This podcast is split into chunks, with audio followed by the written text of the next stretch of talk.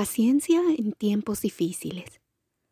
Bien saben que cuando su fe es puesta a prueba, produce paciencia, pero procuren que la paciencia complete su obra para que sean perfectos y cabales sin que les falte nada. Santiago 1.3. La paciencia es una virtud que ha sido considerada muchas veces como una debilidad. Se piensa aún que las personas que callan y toleran es porque son tímidas, pero no siempre es así. Tener paciencia es un regalo de Dios que se va desarrollando en medio de las dificultades y pruebas. La Biblia nos enseña que cuando pasamos circunstancias difíciles, nuestra fe está siendo probada y produce paciencia, que no es una virtud más, es la antesala de algo grande. La paciencia se va perfeccionando y dice este pasaje de la Biblia, procuren que complete su obra para que sean perfectos y cabales sin que les falte nada. La paciencia es el primer paso en el proceso de transformación.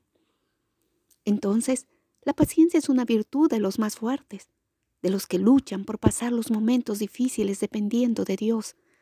Esta confianza genera paz, ingrediente necesario para que se desarrolle la paciencia. Tener desarrollada esta virtud nos ayudará a tener quietud. Aprenderemos a guardar silencio. Podremos reaccionar mejor ante los conflictos y tener control ante cualquier situación. Para lograrlo, debemos evitar situaciones que nos quiten la paz y nos hagan perder la paciencia. También dejar de lado ciertas cosas a las que le dedicamos tiempo y que solo hacen más difícil ser paciente.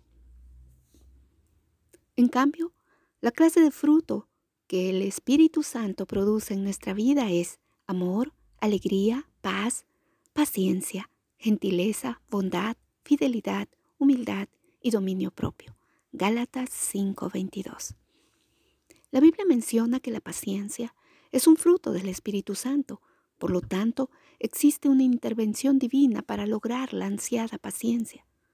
Desarrollar esta virtud genera seguridad ante las dificultades, nos hace madurar, nos llena de serenidad y nos fortalece.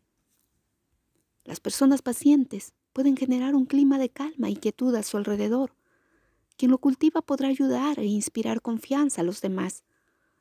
Para cultivar la paciencia, tenemos que pedirle a Dios la ayuda de su Santo Espíritu y esforzarnos a diario por ser pacientes, a fin de que esta cualidad eche raíces en nuestro corazón, mirando el ejemplo perfecto de Jesús.